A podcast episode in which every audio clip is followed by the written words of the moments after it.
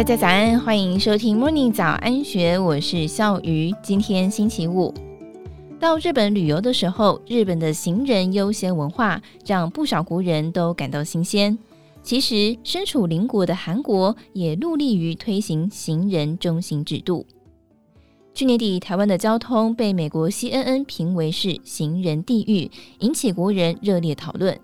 此外，近几年在日本台湾交流协会所发布的台湾安全情报中，文中也时常都提醒在台湾的日人要注意台湾人的交通习惯与日本大相径庭。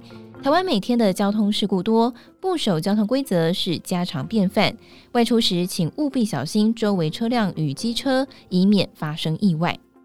听到日台交流协会的这段文字，或许会让许多国人不解，为什么日台交流协会要特别强调？其实，台湾人的交通习惯确实跟日本人的认知有很大的落差。因为在日本，车礼让人是常事；在台湾，人让车是应该。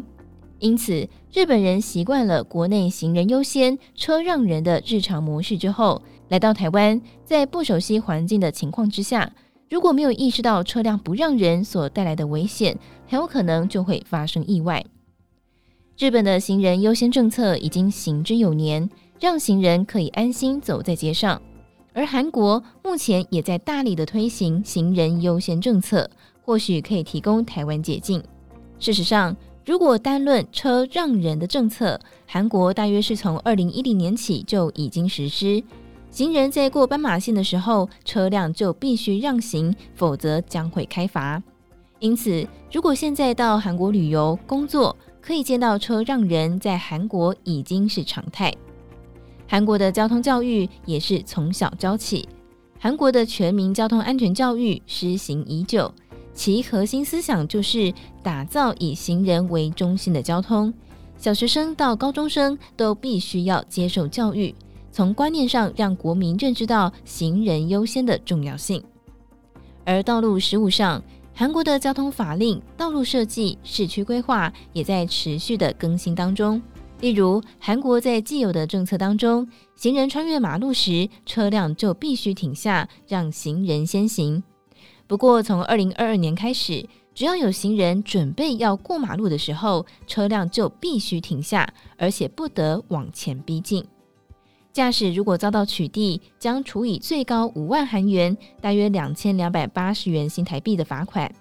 如果违规两到三次，将会提高汽车强制责任险保单金额百分之五；违规四次以上，将会提高保单金额百分之十。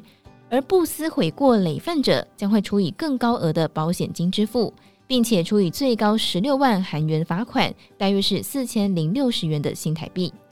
韩国在二零二二年七月十二号还加码新政策，所有车辆在十字路口或是岔路右转时，无论是否有行人经过，都必须停车再开。此法案不仅限于有红绿灯的斑马线，即使在没有红绿灯的斑马线的地方，驾驶也必须礼让行人。另外，安全区域划分与法规的配合施行，也是韩国交通的施政重点之一。例如，韩国在市区会划分儿童保护区。新法除了规定驾驶必须礼让行人之外，如果遇到保护区内的斑马线，就必须强制停车，即使是没有红绿灯或是行人通行的状态，也必须遵守。驾驶停车再开时，也必须在红绿灯还有行人号志都为绿灯的情况下才能够通行。在保护区内违规者将会提高强制险金额百分之十，并处以最高十六万韩元罚款，大约是四千零六十元新台币。如果发生事故，将处以五年以下徒刑，或是课两千万韩元罚金，大约五十一万新台币。依照上述的原则，韩国在市区也有划分长者及身障人士保护区。汽车如果违规第一次，处以强制险金额加百分之五。第二次违规则处以强制险金额加百分之十，直到该期保险到期为止。驾驶在各个特殊区域内限速三十公里，不得超速，否则将会依照超速的比例开罚。根据韩国国土交通部的数据，时速六十公里所引发的事故重伤率达到百分之九十二点六，时速三十公里以下所发生的事故重伤率仅有百分之十五点四。另外，二零二二年七月十二号起，韩国也开始实施行人优先道路。由于有些道路并没有实施人车分离，为了要确保行人安全，会在车道前端划分行人优先通行区的斑马线。驾驶在斑马线前必须停车再开，而且不可将车慢慢地逼近行人，以维护行人安全。违规者将会处以四万韩元以上罚款，约新台币一千零二十元。以及记十点交通行政处罚，他们的规定是满四十点会吊扣驾照。酒驾方面，如果因为酒驾引起事故，将开罚一千五百万到一亿七千万元不等的韩元金额，大约是三十八点一万台币到四千三百二十万台币左右。这几类的法规与制度对国人来说可能是严刑峻法，但是韩国在实施行人优先政策之后，却取得了亮眼的成绩。根据 WTO 资料显示，二零一零年南韩每十万人的交通事故率是十一点一人，二零二一年已经下降到五点二六人。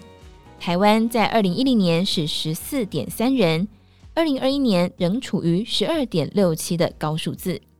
但是许多台湾的驾驶人也认为，如果路上都设置人行道，那么车该往哪里走呢？